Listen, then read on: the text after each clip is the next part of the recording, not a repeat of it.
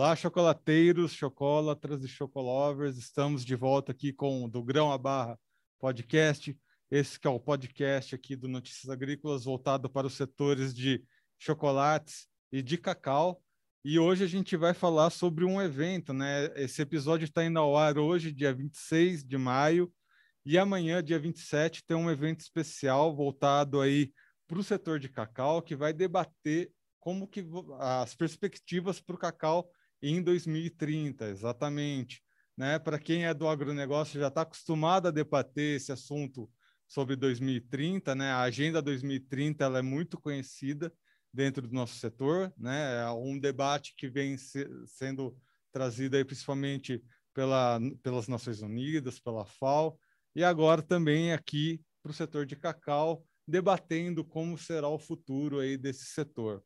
E para falar sobre esse assunto, eu estou aqui com a Maria Fernanda Brando, da Coco Action Brasil, e com a Maria Cláudia Mello Falcão, da Organização Internacional do Trabalho, que é que faz parte aí, né, que é um braço da, da, das Nações Unidas, então que são as duas, as duas instituições que estão à frente desse evento Cacau 2030. Primeiro eu vou agradecer a presença aqui então da Maria Cláudia Falcão, Maria Cláudia, obrigado pela sua presença aqui no nosso podcast. Olá, eu que agradeço pela, pela oportunidade de estar falando com vocês sobre essas ações que a gente vem conduzindo aí ao longo dos dois anos. Agradecer também a presença da Maria Fernanda Brando, da Coco Action Brasil. Maria Fernanda, obrigado pela sua presença aqui no nosso podcast. Olá, Erickson. Gostaria de agradecer o convite também, a oportunidade de estar aqui hoje conversando com vocês e com a Maria Cláudia do OIT.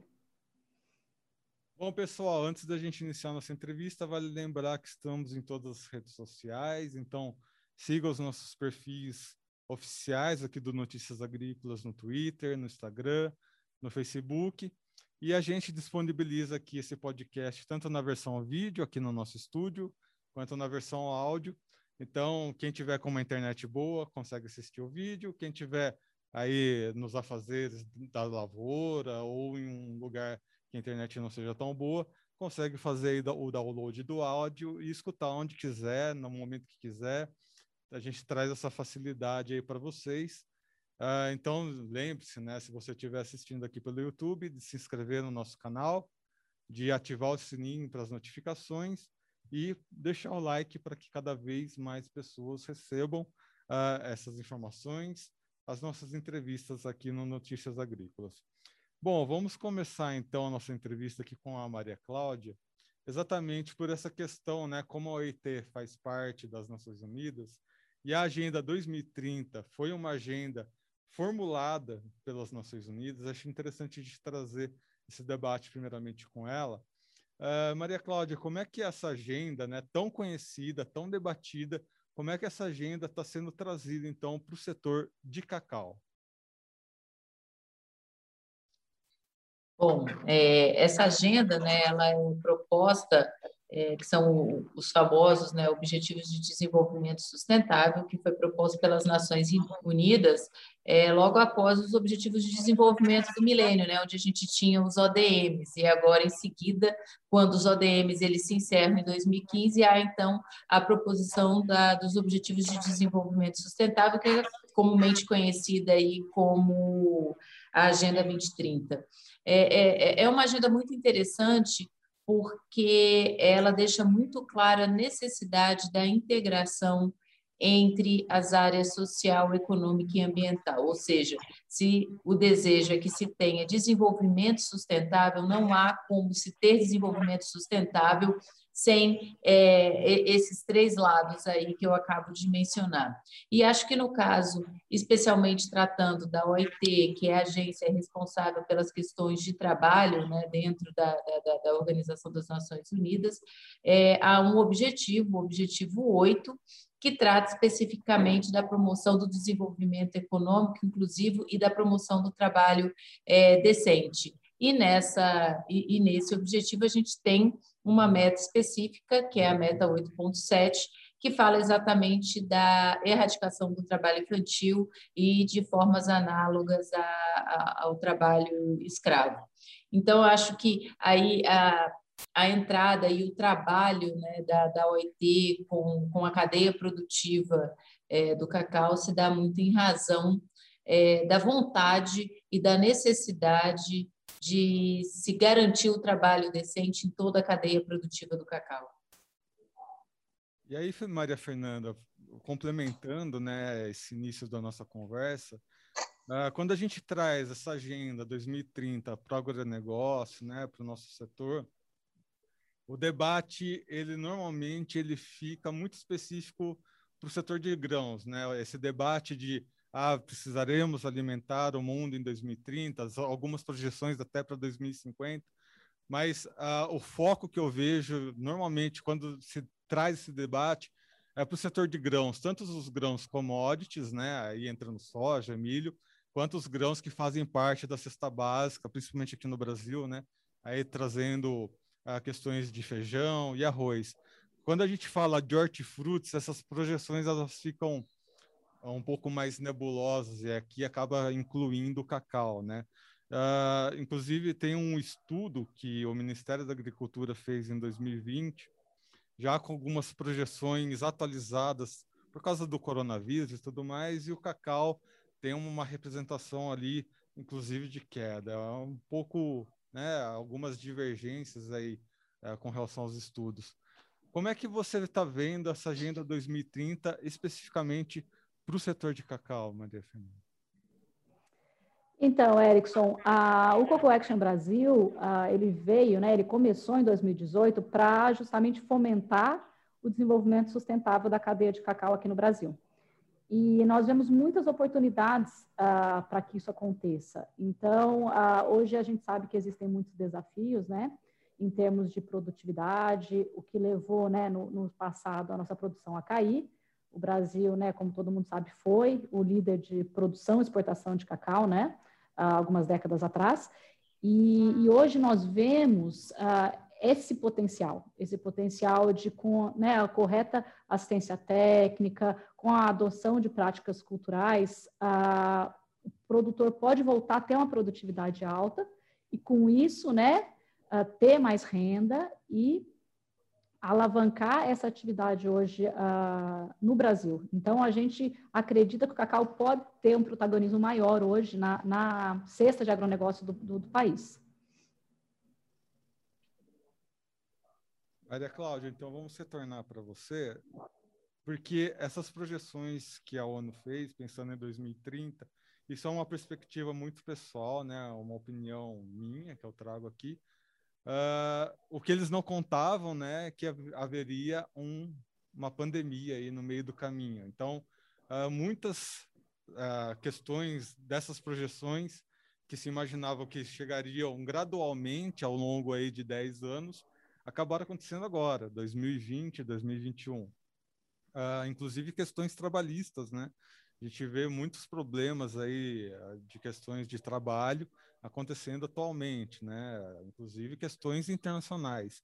Uh, como é que você vê, né? Esses debates que a gente imaginava trazer para 2030 já acontecendo agora em 2021 e o que, que se espera, o que, que dá para mudar até 2030, né? Como é que essas mudanças tão repentinas, a gente vai precisar repensar algumas coisas, né, sobre 2030? Bom, né, acho que a, a crise sanitária em razão da, da, da, da do coronavírus, acho que está fazendo a gente passar por uma crise econômica, uma das maiores crises né, econômicas, acho que é, igualadas aí às crises pós Segunda Guerra e, e pós a Grande Depressão aí de, de 30. Mas é, alguns indicadores né, que estavam previstos, é, há aí sim algumas estimativas que eles piorem, né, é, em razão dessa crise econômica que a gente está vivendo, mas isso não justifica qualquer falta de ação. Eu acho que ainda se torna ainda maior o nosso o alerta e maior ainda a necessidade de uma ação urgente. Talvez algumas das metas elas não sejam alcançadas é, como se havia previsto anteriormente, mas todas elas se mantêm. Não há uma, por enquanto, né, não há uma revisão em relação a essas metas. A, a agenda ela se mantém até é, 2030, mas nos coloca ainda o que já era difícil se torna ainda mais difícil nesse momento, mas mais desafiador também. Né? Então, a necessidade é, dessa ação urgente para que a gente não tenha retrocessos em vários aspectos que até então é, a gente já tinha conseguido avançar é, bastante.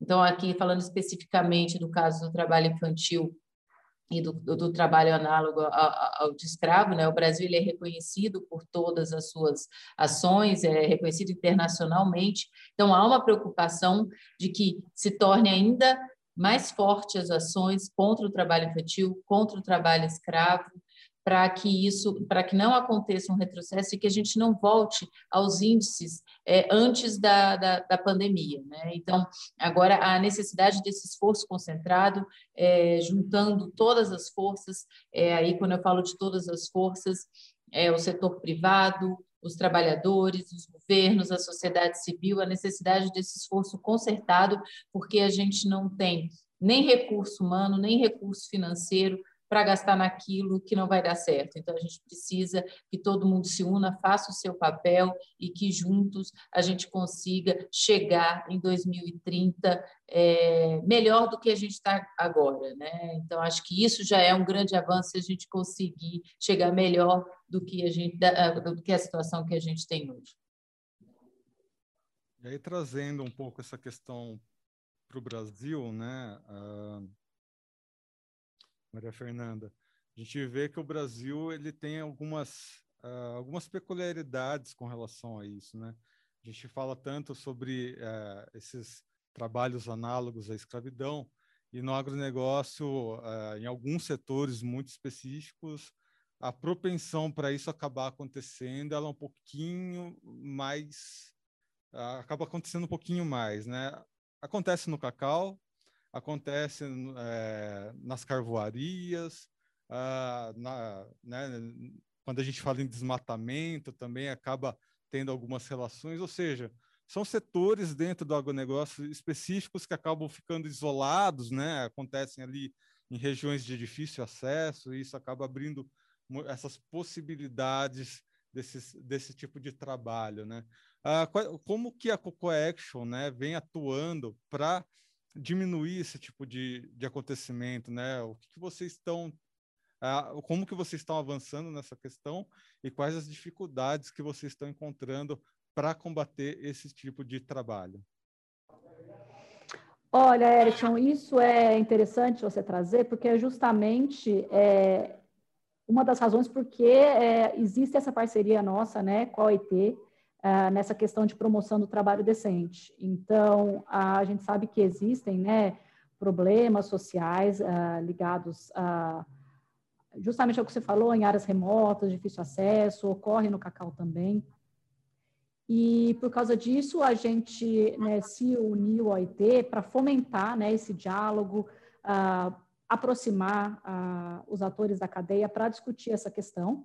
Uh, então, assim, as pessoas sabem que existe o problema, mas é realmente um, um desafio muito complexo, que é, existe ações né, setoriais envolvendo o setor público, privado, né, sociedade civil, então a gente precisa de, de ações uh, integradas né, para que a gente avance né, ah, nessas questões sociais.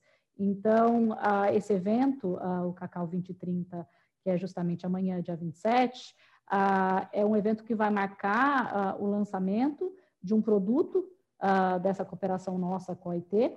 Então, são diretrizes estratégicas para a promoção do trabalho e para a melhoria das condições de vida na cadeia cacaueira do Brasil. E nós, como Coco Action, também vamos lançar o projeto, um projeto nosso que se chama Projeto Cacau 2030, que ah, vai ter vários né, vertentes, ah, vai ser focado muito em assistência técnica, em melhoria das condições sociais, em fortalecimento das organizações de produtores, das cooperativas, ah, de aumentar o acesso a crédito. Então, assim, a gente vai atuar em, em vários desafios que, indiretamente, né, ah, melhorando esses itens, indiretamente a gente melhora a questão social também. Então, a questão social aí vem muito ligada à, à questão econômica no cacau. Então, a, a gente vai atuar uh, nesses, nessas diferentes áreas para que né, possamos caminhar rumo a 2030 com um desenvolvimento mais sustentável da cadeia do cacau. Maria Cláudia, aprofundando um pouco mais o, o debate, né, ao longo aí da pandemia, a gente viu que as pessoas têm essa estranha mania de colocar os assuntos em caixinhas e parece que essas caixinhas acabam se desconectando uma das outras. Eu digo isso porque os objetivos da, da Agenda 2030 são 17 objetivos no total. E se você for analisar esses objetivos, eles estão em um conjunto, né? Tem um objetivo, o objetivo 3, por exemplo, é saúde, bem-estar, o objetivo 4 é educação de qualidade, o objetivo 8 é o trabalho decente, que você já citou, e as pessoas, às vezes, né, no, nos debates do cotidiano, do dia a dia, elas colocam esses objetivos como se fossem coisas desconexas. Ou a gente cuida da saúde, vamos trazer um exemplo né, tão recente aqui no Brasil. Ou a gente cuida da saúde, ou a gente cuida do nosso PIB para fomentar o trabalho aqui no nosso país, quando na verdade as duas coisas estão andando em conjunto, né? Não dá para separar uma da outra. Esses 17 objetivos mostram muito bem isso. Uh, como é que uh, vocês pretendem trabalhar, né? Tipo, uh, como é que essa agenda, com esses debates tão difíceis atualmente, como é que a gente volta essas caixinhas se conectarem em uma só na cabeça das pessoas que vão estar acompanhando o evento? É, é, fundamental, acho que para garantir a sustentabilidade, que todas essas caixinhas, aí, como você mencionou, elas estejam muito bem ligadas. Né? Se elas forem mantidas fechadas dentro dessa caixinha, é, dificilmente a gente vai conseguir alguma melhoria sustentável. Você pode até conseguir no primeiro momento, né? mas garantir a sustentabilidade é, dessa, dessa melhoria, dificilmente isso vai acontecer. Né? E como a Maria Fernanda falou muito bem, por exemplo, a gente não consegue garantir é, a, a, a, sustentabilidade da, do aumento de renda ou da, da redução da pobreza, no caso do cacau, por exemplo, se não houver uma ação muito forte em relação à, à produtividade, ao aumento é, do lucro do, do, do, dos produtores, para que eles possam ter mais renda, assim, que não precisam depender dos programas sociais e que esse aumento de renda também faça com que aumente o consumo deles dentro da própria comunidade, se injete mais dinheiro, o município arrecada mais dinheiro, há maior dinheiro, há maior número de recursos para o próprio município para ele poder implementar políticas públicas de uma maneira mais eficiente ao comércio também ganhando. Então, você vê que é um ganha-ganha, todo mundo dentro é, é, participa a partir do momento onde você consegue conectar todas essas áreas, mas, lógico, isso desde que sejam respeitados é, todas as leis, as questões de direitos humanos, aí falando especificamente do nosso caso, a legislação trabalhista, né, porque também é, não adianta a gente querer ganhar dinheiro em cima explorando outra pessoa, isso também não vai ser sustentável. Então, é, a, a partir do momento onde se respeita e se conecta todas essas áreas e elas andam conjuntamente, é, você consegue garantir uma melhoria é, das condições de vida e dar uma condição digna para todas essas pessoas e para todos esses trabalhadores e trabalhadoras que dependem hoje, no caso aqui especificamente que a gente está falando, é, do cacau. E Maria Fernanda, uh, ao longo aqui dos podcasts, uh, eu acabei tratando muito sobre o passado do cacau, né? Esse passado tão complicado do, do nosso setor aqui no Brasil. Você já citou aqui que nós éramos um expoente de produção de cacau, de repente acabamos perdendo boa parte dessa produtividade por causa de um fator, que foi uma doença. mas essa doença acabou devastando a nossa produção, trazendo muitos problemas socioeconômicos que ainda não foram tão superados uh, pelo setor. Por outro lado, a gente vê o cacau expandindo né, horizontes no Brasil, chegando em outros estados, né? inclusive aqui em São Paulo já tem algumas áreas experimentais. Quais que são as perspectivas que você vê colocando esses dois pontos na balança? Um cacau, um, um setor de cacau ainda em recuperação e um outro setor de cacau que está recebendo investimentos. Teve um, uma parceria recente do, Ministério da Agricultura com a CEPLAC, inclusive, aí trazendo novas esperanças. Quais que são as perspectivas do cenário brasileiro de cacau? Olha, Elton, as perspectivas são muito positivas, uh, já que existe muito potencial uh, de alavancar uh, esse volume de produção. Porque hoje no Brasil a gente tem uma capacidade industrial instalada muito grande. A gente tem as grandes indústrias do setor hoje instaladas aqui no Brasil. Então, nós temos as indústrias moageiras, né, que processam cacau, a indústria chocolateira e temos o mercado consumidor aqui também, em crescimento. E, além disso, a, a gente também tem uma demanda externa por produtos derivados do cacau. Então, assim, nós temos muitas oportunidades e o cacau hoje está voltando, né? É, é, tem todo esse movimento de melhoria de qualidade, cacau fino de aroma, que aconteceu, por exemplo, no café, né, alguns anos atrás. Então, existe essa demanda por melhor qualidade e nós já temos aqui, né, um, um ambiente que, que, que permite que essa produção cresça a, a gente precisa agora, na verdade, fomentar é, essa ponta do, do, cultivo mesmo, né? De, de é, injetar recursos, injetar investimentos, né? Pensar em estratégias, em programas de como uh, fomentar esse aumento de produtividade, que a gente sabe que, que não é difícil, viu, Erickson? São, são práticas culturais básicas, né, que precisariam aí chegar no campo, disseminar mais conhecimento, capacitar mais produtores, capacitar mais técnicos, multiplicadores desse conhecimento, e a gente acha que isso é possível.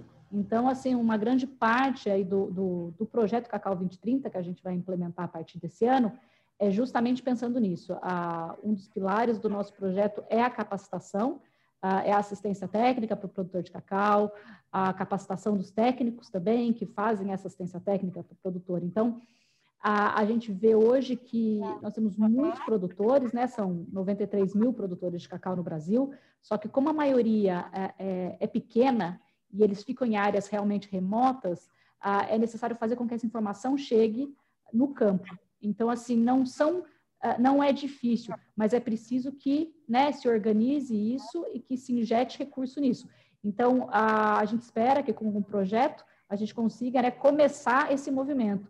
O, o projeto Cacau 2030 aí almeja capacitar diretamente 770 produtores de cacau uh, nos estados da Bahia, Pará e Espírito Santo. Como você bem disse, a Bahia, que sempre foi um tradicional produtor, né? hoje nós temos um polo dinâmico também no Pará, também no Espírito Santo e em outros estados, e, e que com isso né, a gente consiga uh, fomentar essa produtividade e essa produção. E Maria Cláudia, eu vou trazer uma, essa pergunta razoavelmente similar para você, né, sobre essas per perspectivas entre passado e futuro do cacau, agora de uma forma mais global, porque as áreas produtoras de cacau são áreas que sofrem, né, diversos problemas socioeconômicos, são áreas que normalmente foram né, colonizadas no passado, caso Brasil, África, tudo mais, e são problemas né, que são enfrentados até hoje, que vêm de anos e anos atrás, mas que pouco a pouco a gente vai superando. Né? Aqui no Brasil a gente já superou muito, a África ainda está penando um pouquinho né, com esses problemas, mas a esperança está sempre em cima para uh, combater esse tipo de situação. Uh, e né, a Agenda 2030 ou Agenda 2050 né, da ONU, as perspectivas dizem que a produção de alimentos, a demanda, né, para suprir essa demanda dessa população crescente, vão vir principalmente do Brasil e de regiões africanas.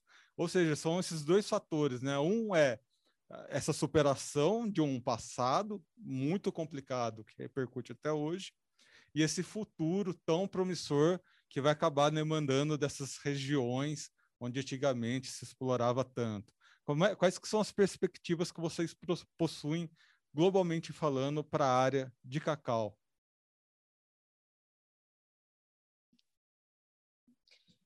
Bom, acho que é, o cacau aí, como já foi dito, acho que é algo que é, o, o, ganho, né, não, não, não, não, não tem fim. Eu acho que é, uma, é, é um produto que é, vai ser sempre valorizado no mercado nacional, no mercado, no mercado internacional, né? Então, e acho que a globalização né, trouxe isso, né? A, a conexão entre os diferentes países, né? Hoje, por exemplo, eu tenho um exemplo clássico para você produzir uma caneta, você tem a madeira do Brasil, o grafite vindo da Alemanha e você tem um lápis que é vendido a menos de, de um dólar às vezes em determinados países, né? Então, como é que é, é, você faz essa conexão toda, porque os produtos hoje eles dependem do mundo inteiro para serem é, produzidos. Mas como é que você garante que essa produção também ela seja sustentável e que ela esteja é, dentro de cada país onde há a produção de uma determinada etapa, é, que esteja sendo feito totalmente, esteja sendo feito corretamente. E acho que isso está acontecendo muito para se garantir que as questões de direitos humanos estão sendo respeitadas em todos esses tratados internacionais, tratados de comércio internacional, você está vendo agora a necessidade de não haver violação de direitos humanos dentro de uma determinada cadeia, de uma determinada cadeia produtiva. Então, eu acho que o Brasil, é, a cadeia produtiva do Brasil, a partir do momento que agora, é, eu falo isso muito aqui, que acho que hoje, é, comparado a dois anos, quando eu comecei a ter um contato, né, não tenho conhecimento em termos de técnicos em relação à produção de cacau, mas em termos do, do, do, que vem sendo feito, hoje eu vejo uma cadeia muito mais amadurecida. Né? Eu acho que esses dois anos foi bem interessante para a gente colocar aí as questões da, da, da, necessidade da promoção do trabalho decente. Então, é, tendo isso é, em mente, é, eu acho que o cacau brasileiro, sim, se houver a implementação dessas diretrizes que vão ser lançadas, juntamente com o projeto de campo da Coco Action, que já é uma resposta à parte das diretrizes, é, há uma chance, sim, do cacau brasileiro estar cada vez mais é, fora é, do Brasil, conseguindo aí suprir essa necessidade global, aumentando o lucro e beneficiando também trabalhadores e trabalhadoras aqui, produtores pequenos, grandes, é, ou médios produtores, e no final é o ganha-ganha, onde todo mundo é, ganha com isso e se garante uma, uma produção sustentável, né? não só dentro do Brasil, mas também garantido que dentro do Brasil, para que se possa também é, exportar esse cacau, né? porque hoje a gente vê essa necessidade aí nos grandes tratados de comércio internacional, a necessidade do, do, respeito aos direitos humanos. Então, agora, com esse plano, com, com o plano da Cocoa Action, com as diretrizes, já é um avanço muito grande, aonde já demonstra é, uma vontade é, da cadeia em, em se promover o trabalho decente e se respeitar as questões de direitos humanos. Muito bem, pessoal. A gente vai estar tá chegando nos nossos finalmente aqui da nossa entrevista. Então, vale relembrar mais uma vez que amanhã, dia 27, então a gente vai ter esse evento, né, que é o Cacau 2030, Diretrizes Estratégicas Cacau 2030 e Projeto Cacau 2030, que é essa parceria, então, entre a Cocoa Action Brasil e a Organização Internacional do, Internacional do Trabalho. Para você ter acesso a esse evento, é só visitar um site que é o www.cacau2030.com e ali você vai fazer o seu cadastro, é um cadastro bem rapidinho. Você vai receber por e-mail as instruções de como acessar esse evento, mas todas as informações vão estar aqui também uh, nesse episódio para facilitar aí. Vamos chegando aqui aos finalmente, né, já agradecendo a presença da Maria Fernanda Brando e trazendo aqui uma última pergunta para Maria Fernanda que é exatamente com, relação, com essa relação à evolução do cacau, né? Ao longo, esse podcast, inclusive, nasceu porque eu percebi essa evolução, né, do cacau, assim como nós percebemos aqui a evolução uh, do café. A gente vê que o cacau hoje em dia ele está mais profissionalizado, A gente já tem esses cacau, o cacau especial, né, o cacau de origem, ou seja, há um novo marketing envolvendo a cadeia do cacau, né, para promover exatamente esses pontos debatidos ao longo dessa conversa, né, a dignidade humana, né, um, um rendimento maior para o produtor de cacau, né, ter maior rentabilidade, garante uma boa parte desses problemas né, que a gente acabou tratando aqui, né, essa dignidade humana, ou seja, a cacaicultura crescendo de uma forma, essa palavrinha sustentável, né, que envolve, que engloba tantas coisas.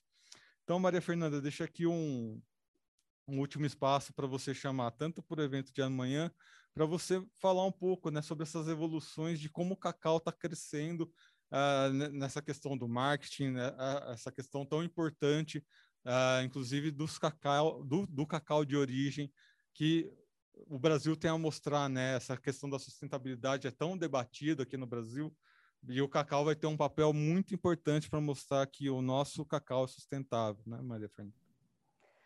Sim, Erickson. É, e, além do que você falou, o cacau naturalmente no Brasil ele é um ator aí de reflorestamento. Ele, ele conserva a floresta, ele protege o ambiente, porque em muitas áreas ele é produzido em meio à floresta, né? Em sistemas agroflorestais, como a Cabruca na Bahia. Então isso já é um, um fator muito positivo, né? Ah, em termos aí de marketing, como você disse a gente vê hoje essa crescente demanda por melhor qualidade, por mais né, sustentabilidade, que no caso do Brasil, aí passa não só pela ambiental, mas também pela econômico-social, né? Então, são os três, o tripé né, da sustentabilidade, que é muito importante e que a gente quer que seja né, é, fomentado no Brasil. Essa parte social e econômica é muito importante e para que a gente possa garantir ambiental também. E a gente espera todo mundo possa estar no nosso evento amanhã. O evento é às 10 horas da manhã, das 10 a meio-dia. E para que todo mundo também entenda um pouquinho mais né, do que a gente está propondo, de como a gente pode trabalhar junto, para garantir né, essas melhores condições sociais, a melhoria de vida e o trabalho decente na cadeia do cacau uh, visto que do ponto do consumo a gente já tem essa demanda, né? Existe essa demanda por qualidade, por sustentabilidade. A gente vê os concursos de qualidade do cacau começando, né, a, a engrenar no Brasil também, o que estimula uh, essa melhoria no campo, né? E, e o Coco Action está aí envolvido em diversas iniciativas uh, para que a gente realmente caminhe para 2030 com mais sustentabilidade.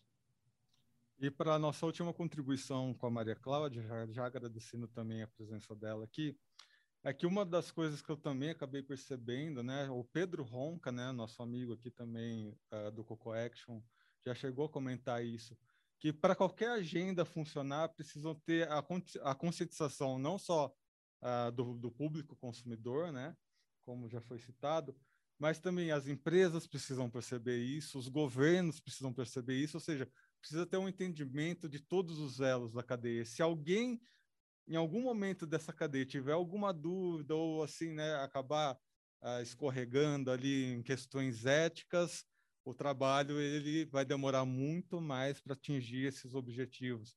Então, Maria Cláudia, o que, que você pode dizer né, nessa última contribuição, já chamando também para o evento de amanhã, de como esses diferentes elos da cadeia precisam se unir para que uh, os 17 objetivos da agenda, né, não só um ou dois ou três, mas que todos sejam cumpridos em sua plenitude. É, esse é um ponto também fundamental, né? Assim como a gente fala do, do tripé aí do, do econômico, ambiental e social, se não houver o trabalho concertado entre governos, empregadores e trabalhadores, a gente não consegue avançar. Né? E acho que o interessante é que quando você pega o documento das diretrizes, isso fica muito claro. Você tem ali um, um resultado esperado que é totalmente responsabilidade do poder público. E não tem como o setor privado implementar aquilo. Né? Não adianta um querer fazer o papel do outro. Né? Você tem um outro resultado que está totalmente ligado aos trabalhadores, à conscientização deles, a que eles saibam também quais são os seus direitos, que eles não aceitem determinadas é, formas de trabalho, que eles não coloquem seus filhos para trabalhar. Então, assim, e um outro que está totalmente ligado aí ao setor privado, é, com aumento de produtividade, com monitoramento da cadeia. Então, a necessidade, acho que as diretrizes, ela deixa isso muito claro, né, que não tem como se promover o trabalho decente se não houver esse trabalho é, consertado entre o poder público, o setor privado e os trabalhadores. Né? O poder público tem um papel fundamental, por exemplo, na implementação de políticas públicas nos municípios que são produtores. Né? Você precisa ter escola para esses meninos. Realmente, o trabalhador, a trabalhadora vai colocar o seu filho para trabalhar, mas ele precisa ter um local para deixar esse filho para trabalhar. Né? Então, se não houver uma escola que garanta um transporte para esse menino, para essa menina chegar na escola, que seja uma escola de qualidade, uma escola que realmente acolha e que não espante essa criança, né? Porque muitas vezes a gente tem uma, uma escola que é um, um horror. Então, a necessidade também do poder público está junto é, nesse, nesse momento. Né? Então, é, esse trabalho é muito interessante. E acho que o documento das diretrizes deixa isso muito claro quando você olha e você vê resultados que são claramente é, papel de cada um desses, desses elos e a necessidade desse trabalho conjunto.